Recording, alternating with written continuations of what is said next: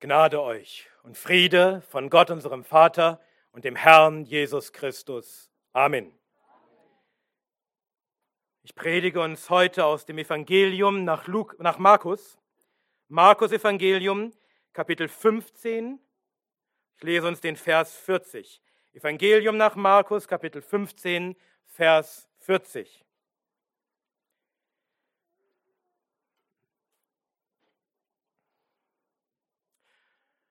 Hört das Wort des Herrn.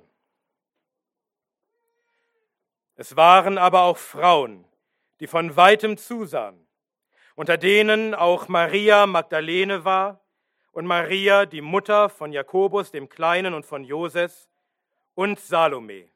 Amen. Lass uns beten. Herr, bitte segne nun die Verkündigung deines Wortes. Herr, hilf auch mir, tu meinen Mund auf, dass ich deine Wahrheit und deinen Ruhm verkündige. Und lass uns erleben, wie dein Wort mächtig wirkt in unserer Mitte. Zur Ehre deines geliebten Sohnes. Amen. Amen.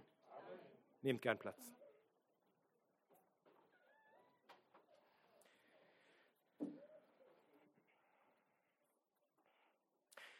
Meine heutige Predigt beschäftigt sich mit einer bestimmten Person aus der Bibel.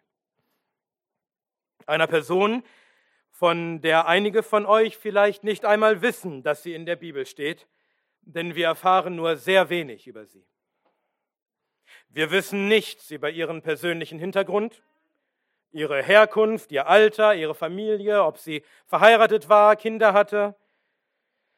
Sie war kein großer Kriegsheld, kein großer König, kein großer Prophet oder Apostel. Sie wird nur im Markus-Evangelium erwähnt und dort auch nur in zwei Versen und auch immer nur zusammen mit anderen Frauen. Und in dieser Reihe von Frauen steht ihr Name auch immer als letztes. Aber er steht in der Bibel. Der Heilige Geist wollte, dass ihr Name und das, was sie getan hat, nicht vergessen wird, sondern durch die Jahrtausende hindurch allen Christen bekannt ist. Und deswegen hat er, hat er dies einschreiben lassen in Gottes Wort. Wie Jesus es über eine andere Frau ausdrücklich sagt in Markus 14, Vers 9, aber wahrlich, ich sage euch, wo irgend das Evangelium gepredigt werden wird in der ganzen Welt, wird auch davon geredet werden, was diese getan hat zu ihrem Gedächtnis. Und ebenso wie diese Frau von der Jesus spricht, und das, was sie getan hat, nicht vergessen werden sollte, so hat der Heilige Geist auch dafür gesorgt, dass der Name der Frau, mit der wir uns heute beschäftigen, in Gottes Wort aufgenommen wird, damit überall, wo das Evangelium gepredigt wird auf der ganzen Welt, man auch davon redet, was diese Frau getan hat, zu ihrem Gedächtnis. Und weil Gottes Wort nie vergeht, sondern in Ewigkeit besteht, wird auch ihr Name in Ewigkeit unvergessen sein. Und ihr Name ist Salome. Und wir wollen heute davon reden, was Salome getan hat. Wir wollen ihrer gedenken. Und auch wenn man meinen könnte, dass sie nicht viel getan habe, dass man schnell über sie hinweglesen könne, der Heilige Geist fand es wichtig genug, um es einzuschreiben in Gottes heiliges und unvergängliches Wort. Diese Predigt ist mir persönlich sehr wichtig, denn ich liebe meine Schwester Salome. Ich liebe sie so sehr, dass ich meine erstgeborene Tochter nach ihr benannt habe, Elisabeth Salome.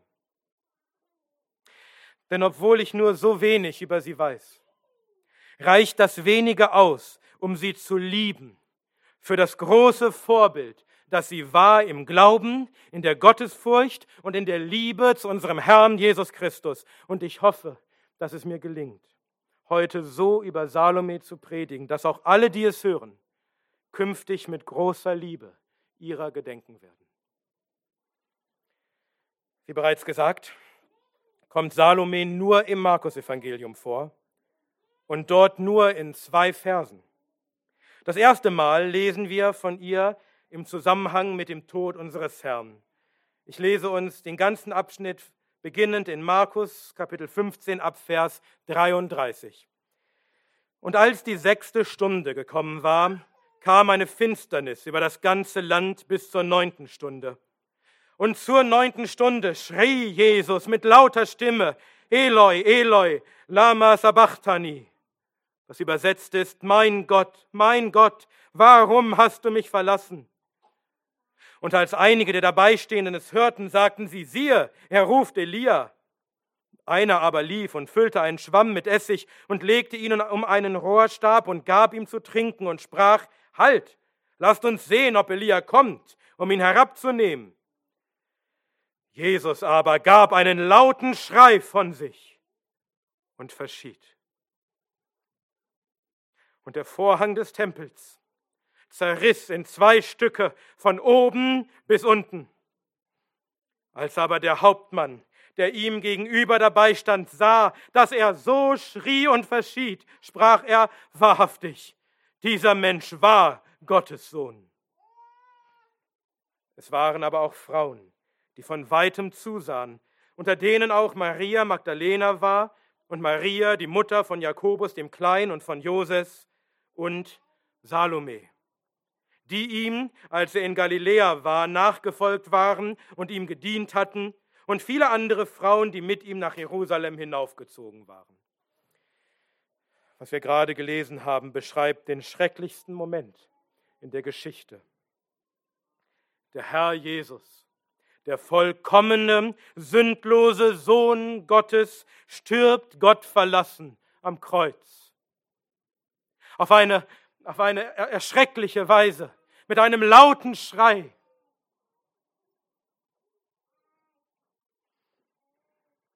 Und mit dieser Frage, mein Gott, mein Gott, warum hast du mich verlassen? Aber am Kreuz ist der Herr nicht nur verlassen von seinem Gott, er ist auch verlassen von seinen Freunden. So wie es prophezeit war im Psalm 38, Vers 12, meine Lieben und meine Genossen stehen fernab von meiner Plage und meine Verwandten stehen von fern. Bei seiner Gefangennahme im Garten Gethsemane verriet ihn einer seiner Jünger mit einem Kuss und richtete sich später selbst dafür, und alle anderen seiner Jünger flohen. Nur einer folgte ihm aus großer Entfernung, nur um ihn dann dreimal zu verleugnen und auch wegzulaufen, um bitterlich zu weinen. Wir erfahren in einem anderen Evangelium, dass ein Jünger zusammen mit der Mutter Jesu zum Kreuz kam, sodass der Herr seine geliebte Mutter in die Obhut und Pflege dieses Jüngers übergeben konnte, damit sie gut versorgt ist, wenn ihr Sohn nun stirbt. Aber sonst lesen wir nur, dass Jesus umringt war von Feinden, umzingelt von einer Rotte von Übeltätern, wie die Schrift sagt, von Stieren und reißenden und brüllenden Löwen und Hunden. von dem Sohn des Verderbens, der ihn verriet, von den Dienern mit Schwertern und Stöcken, die ihn gefangen nahmen in der Nacht wie ein Räuber, von falschen Zeugen, die Lügen redeten gegen ihn, um ihn zu Tode zu bringen, von den hohen Priestern und Ältesten und Schriftgelehrten, diesen Heuchlern, die ihn zum Tode verurteilten als Gotteslästerer, von den Dienern, die ihn verspotteten und schlugen und anspien. Von dem verrückten Mörder Herodes, der sich selbst für einen kleinen Gott hielt, bis ein Engel des Herrn ihn schlug und er von Würmern zerfressen starb. Von dem Politiker Pilatus, dem außer seinem eigenen Machterhalt alles egal war. Die Wahrheit, die Gerechtigkeit, die Warnung seiner eigenen Frau. Von der wahnsinnig gewordenen Volksmenge, die einen Mörder dem König der Herrlichkeit vorzug und aufgewiegelt von den hohen Priestern schrie, kreuzige ihn und sein Blut komme auf uns und unsere Kinder. Von den römischen Soldaten, die ihn verspotteten und schlugen und geißelten und nach Golgatha trieben und ans Holz schlugen und noch ein Spiel daraus machten an, am Fuße seines Kreuzes seine Kleider unter sich aufzuteilen. Von den Vorbeigehenden und den hohen Priestern und Schriftgelehrten, die voller Verachtung ihre Köpfe schüttelten und ihn noch am Kreuz verspotteten. Wie wir gelesen haben, lasst uns schauen, ob Elia kommt und ihn herabholt. Von den Verbrechern, die mit ihm gekreuzigt wurden und die in der Stunde ihres eigenen schmachvollen Todes nichts Besseres zu tun hatten, als noch mit ihren letzten Atemzügen den Herrn zu lästern, bis er, bis er sich in seiner großen Liebe noch im letzten Augenblick über einen von ihnen erbarmte. Und von dem römischen Hauptmann, der am Kreuz Wache hielt und dem der Herr mit seinem Tod die Augen öffnete. Und dann lesen wir in Markus 15, Vers 40.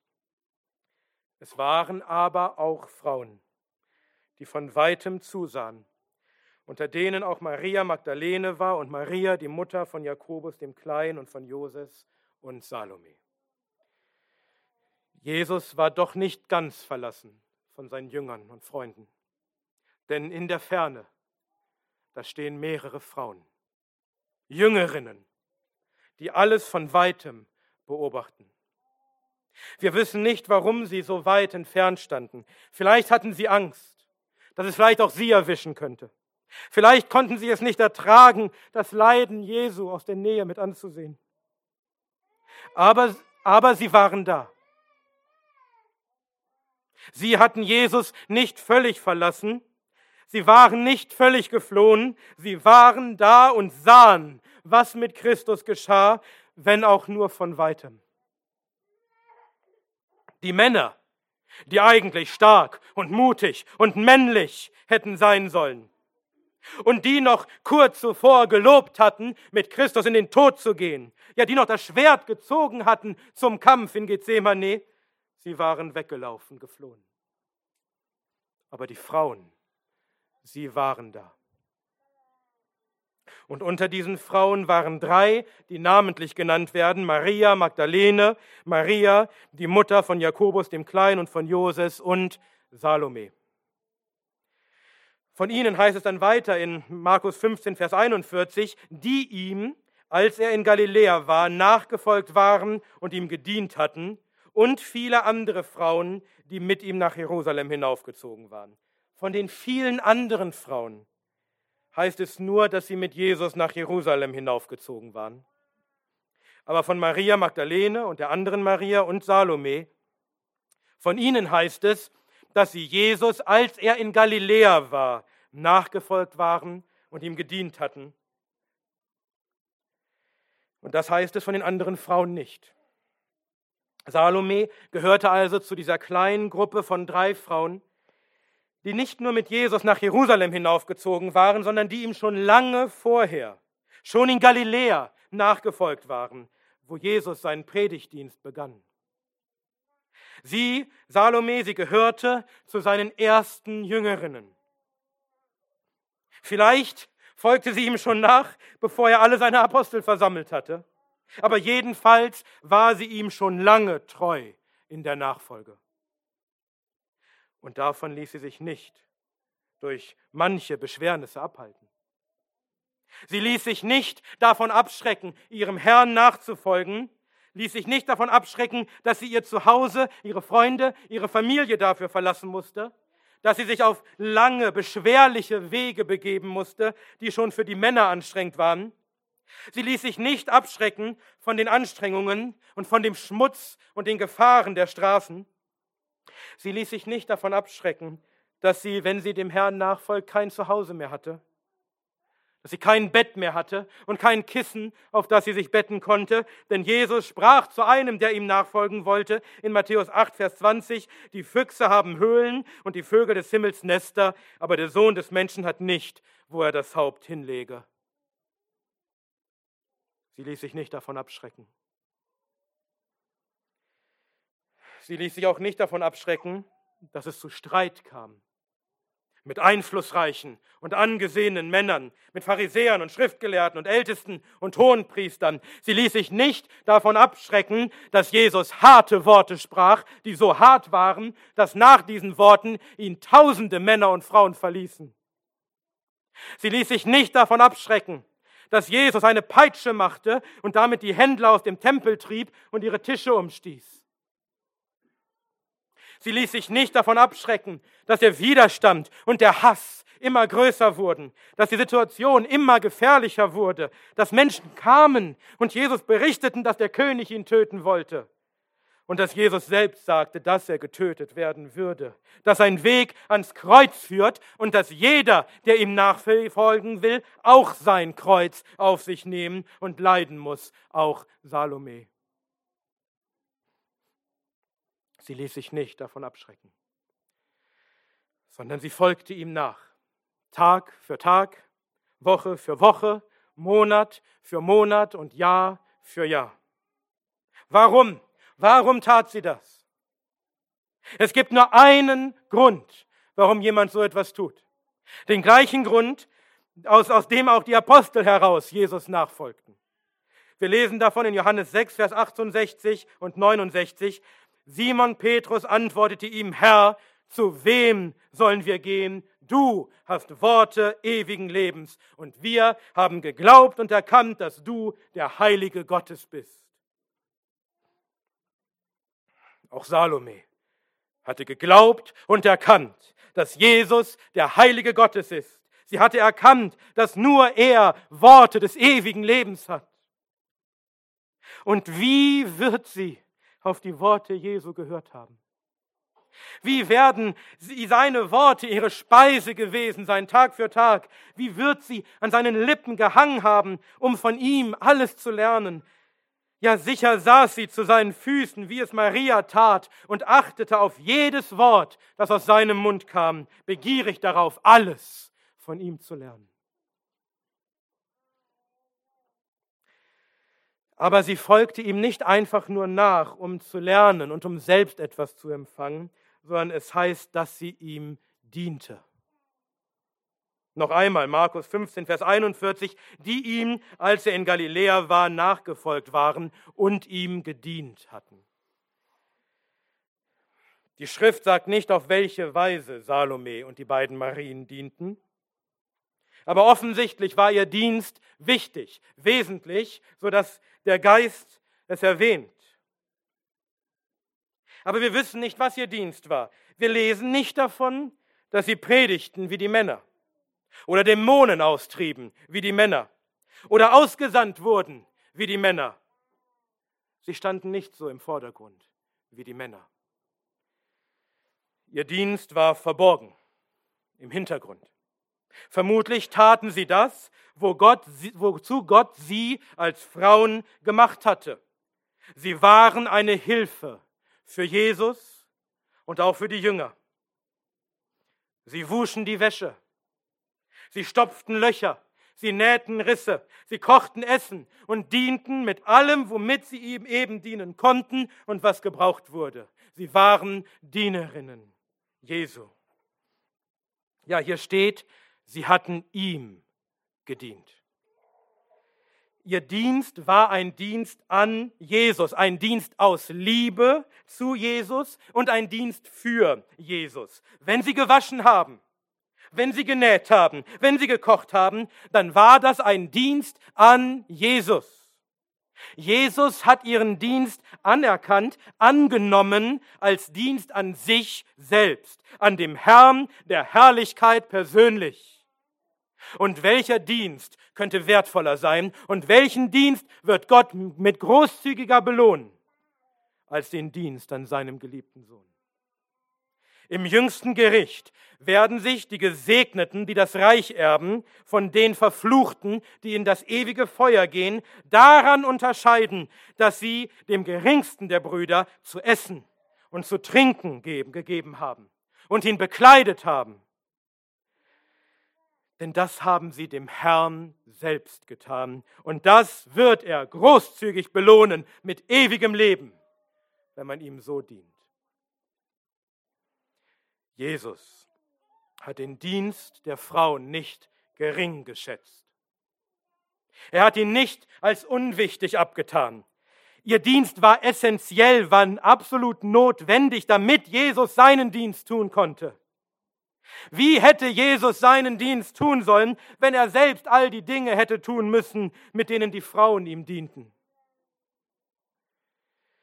Es ist der Feminismus, der uns einreden will, dass diese Arbeiten minderwertig wären und Frauen herabsetzen würden, sie zu unterdrückten Dummerchen am Herd machen würden. Das ist gottloses Geschwätz.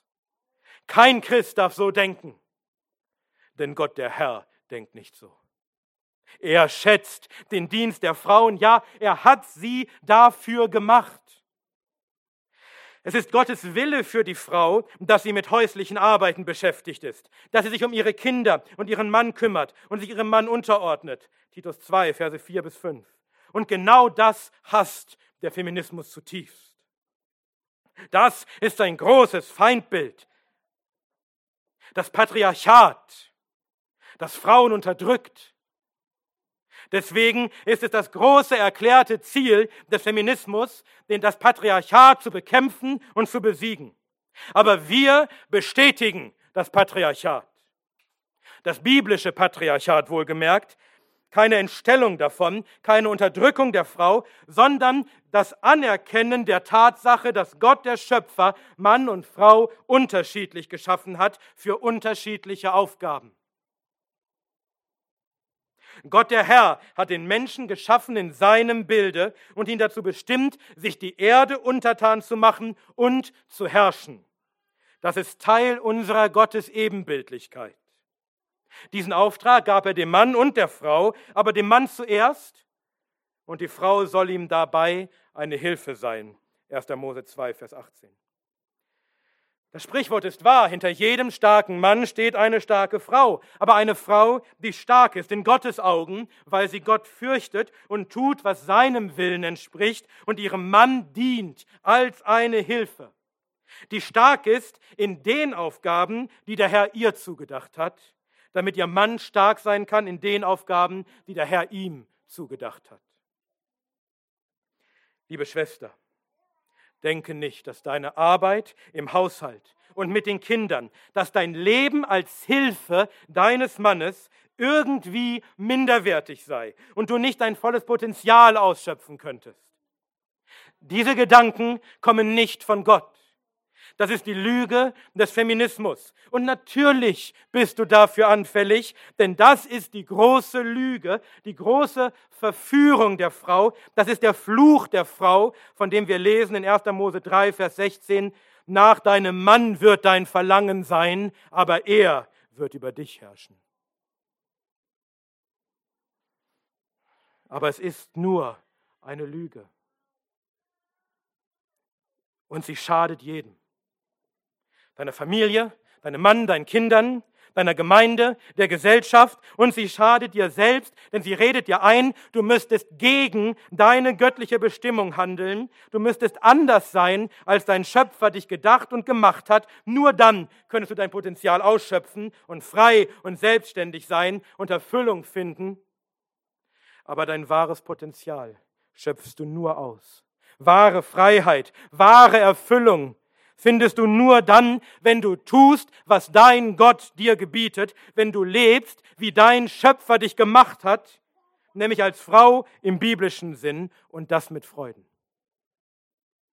Und nicht denkst, das sei irgendwie Verlust, sondern erkennst, dass genau das ist, wozu Gott dich gemacht hat.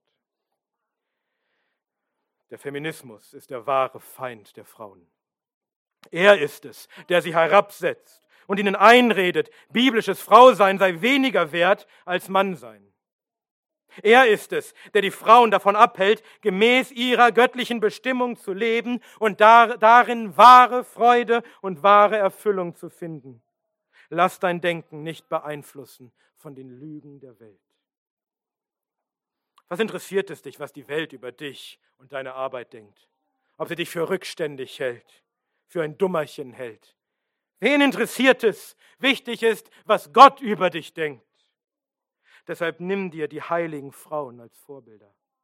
Nimm dir Salome als Vorbild.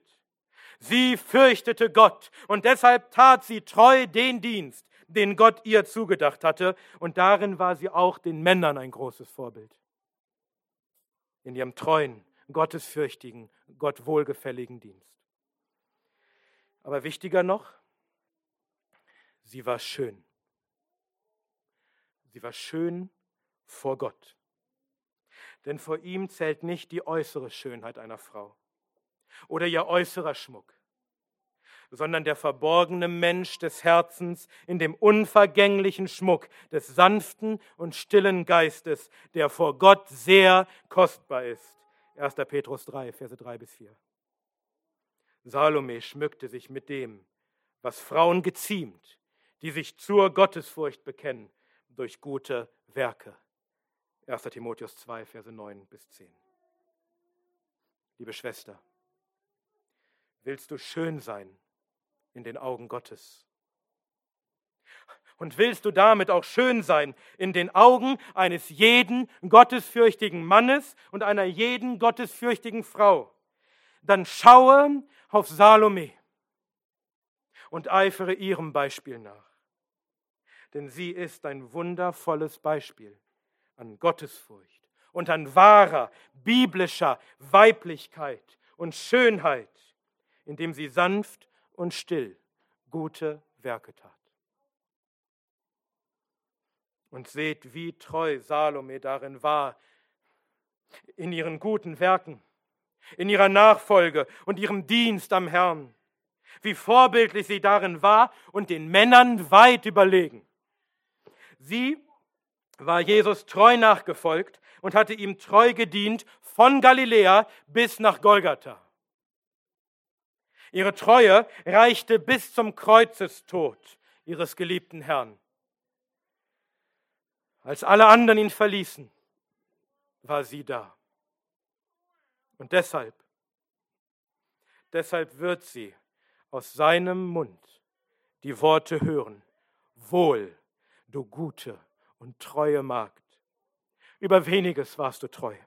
Über vieles werde ich dich setzen. Geh ein in die Freude deines Herrn. Aber hier endet die Geschichte noch nicht.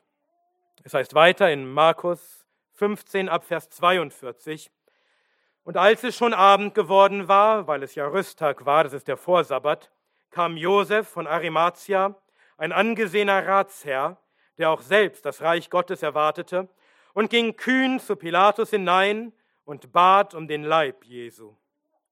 Pilatus aber wunderte sich, dass er schon tot sei, und er rief den Hauptmann herzu und fragte ihn, ob er schon lange gestorben sei. Und als er es von dem Hauptmann erfuhr, schenkte er Josef den Leib. Und er kaufte feines Leinentuch, nahm ihn herab und wickelte ihn in das feine Leinentuch und legte ihn in eine Gruft, die aus einem Felsen gehauen war, und er wälzte einen Stein an den Eingang der Gruft.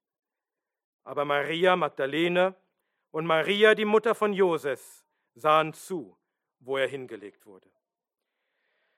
Josef von Arimathea nimmt den toten Leib des Herrn vom Holz, wickelt ihn in feines Lein und legt ihn in eine Felsengruft, und zwei Frauen sehen zu. Sie sehen zu, wo Jesu Leib hingelegt wird. Es sind wieder Frauen, es sind wieder nicht die Männer. Aber hier ist nur die Rede von Maria Magdalene und der anderen Maria, aber Salome wird nicht erwähnt. Was ist geschehen? Ist sie nach dem Tod des Herrn vielleicht so niedergeschlagen und so enttäuscht und so verängstigt, dass auch sie weggegangen ist? Vielleicht so wie die Jünger auf dem Weg nach Emmaus. Nein. Salome war dem Herrn treu bis zu seinem Tod und darüber hinaus. Es heißt nämlich weiter in Markus 16, Vers 1.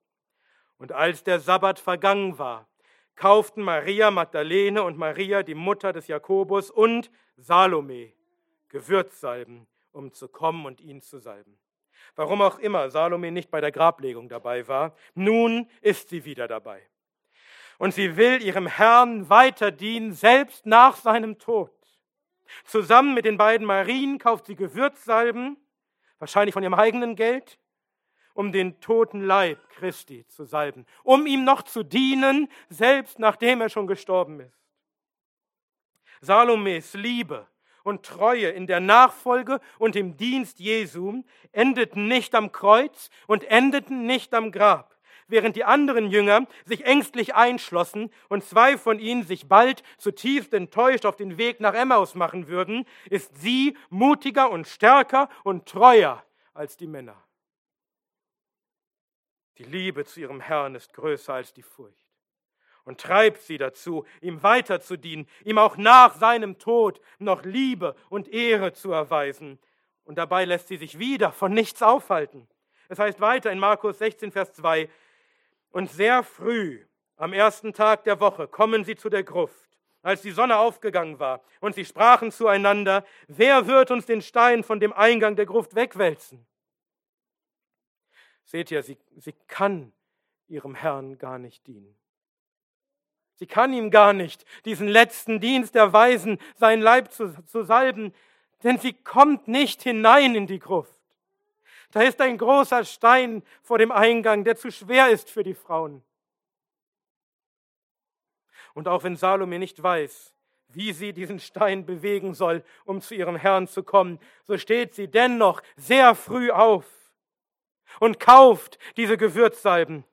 Und sie lässt sich nicht abschrecken von den Schwierigkeiten, die auf sie warten, denn sie will ihrem Herrn unbedingt dienen, auch wenn sie noch nicht weiß, wie das überhaupt gehen soll. Und weil sie ihrem Herrn so treu ist, erlebt sie jetzt etwas Wunderbares. Weiter, Markus 16, Abvers 4. Und als sie aufblickten, sehen sie, dass der Stein weggewälzt ist. Er war nämlich sehr groß. Und als sie in die Gruft hineingingen, sahen sie einen Jüngling zur Rechten sitzen, bekleidet mit einem weißen Gewand, und sie entsetzten sich. Er aber spricht zu ihnen, entsetzt euch nicht. Ihr sucht Jesus, den Nazarener, den Gekreuzigten. Er ist auferstanden. Er ist nicht hier. Siehe da die Stätte, wo sie ihn hingelegt hatten. Aber geht hin, sagt seinen Jüngern und Petrus, dass er euch vorausgeht nach Galiläa. Dort werdet ihr ihn sehen, wie er euch gesagt hat. Und sie gingen hinaus und flohen von der Gruft, denn Zittern und Bestürzung hatte sie ergriffen, und sie sagten niemand etwas, denn sie fürchteten sich. Weil Salome so treu war in der Nachfolge und im Dienst an Jesus, wurde sie und nicht etwa die Apostel Zeugin der beiden größten Ereignisse der Weltgeschichte, nämlich der Kreuzigung Jesu und seiner Auferstehung. Der Herr sandte seinen Engel, um ihr und den beiden Frauen von diesem gewaltigen Ereignis zu berichten, um ihn als ersten zu verkündigen, dass der Herr lebt. Wie überwältigend war dieser Moment für sie dass sie sich entsetzte, dass sie, dass sie voller Zittern und Bestürzung floh von der Gruft und sich nicht einmal traute, jemandem davon zu erzählen, weil sie sich so fürchtete von diesem gewaltigen Erleben der Macht und Herrlichkeit Gottes. Niemals in ihrem Leben wird sie das vergessen haben. Wie hat der Herr Salome, seine treue Magd, gesegnet und belohnt für ihre Treue. Und zu unserer Belehrung hat er ihren Namen und das, was sie getan hat, aufschreiben lassen, damit wir durch das Ausharren und durch die Ermunterung der Geschichte von Salome die Hoffnung haben. Wer war Salome? Eine unbedeutende Frau, die vor 2000 Jahren in Galiläa gelebt hat einem unbedeutenden Flecken Erde. Eine Frau, über die wir fast nichts wissen, die keine großen Taten vollbracht hat, die in keinem Geschichtsbuch steht. Was gibt es schon über sie zu sagen? Was hat sie schon Großes getan? Was gibt es schon von ihr zu lernen? Wer war Salome? Eine Magd des Allerhöchsten, des Königs über die ganze Erde, eine Jüngerin und Dienerin des Herrn, eine Zeugin seiner Kreuzigung und Auferstehung, der größten Momente der Menschheitsgeschichte, eine Glaubensheldin, ein Vorbild an Gottesfurcht und Treue, ein Vorbild an biblischer Weiblichkeit und Schönheit, gesegnet, belohnt, geehrt, geliebt von ihrem Herrn, eine gute und treue Magd, eine glückselige Frau, die seit 2000 Jahren ruhen darf von ihrem Dienst, ruhen darf von ihren Arbeiten, denn ihre Werke folgen ihr nach. Und sie war eine Sünderin. Sie war nicht besser als irgendeine andere Frau oder irgendein anderer Mann. Sie war eine Sünderin, die Rettung fand allein aus Gnaden, durch den Glauben an die Worte des ewigen Lebens, die ihr Herr sprach, durch den Glauben an den Tod und die Auferstehung ihres geliebten Herrn. Und wenn sie heute bei uns wäre und wir sie fragen könnten, dann würde sie wahrscheinlich sagen, ihr habt eine Predigt über mich gehalten. Ich bin doch nichts weiter als eine unnütze Magd. Ich habe getan, was ich zu tun schuldig war. Alles, was ich bin und alles, was ich getan habe, verdanke ich allein der Gnade meines geliebten Herrn, der sich selbst hingegeben hat für mich, elende Sünderin. Nicht mir, nicht mir, sondern seinem Namen gebt Ehre. Ihm sei die Herrlichkeit in Ewigkeit. Amen.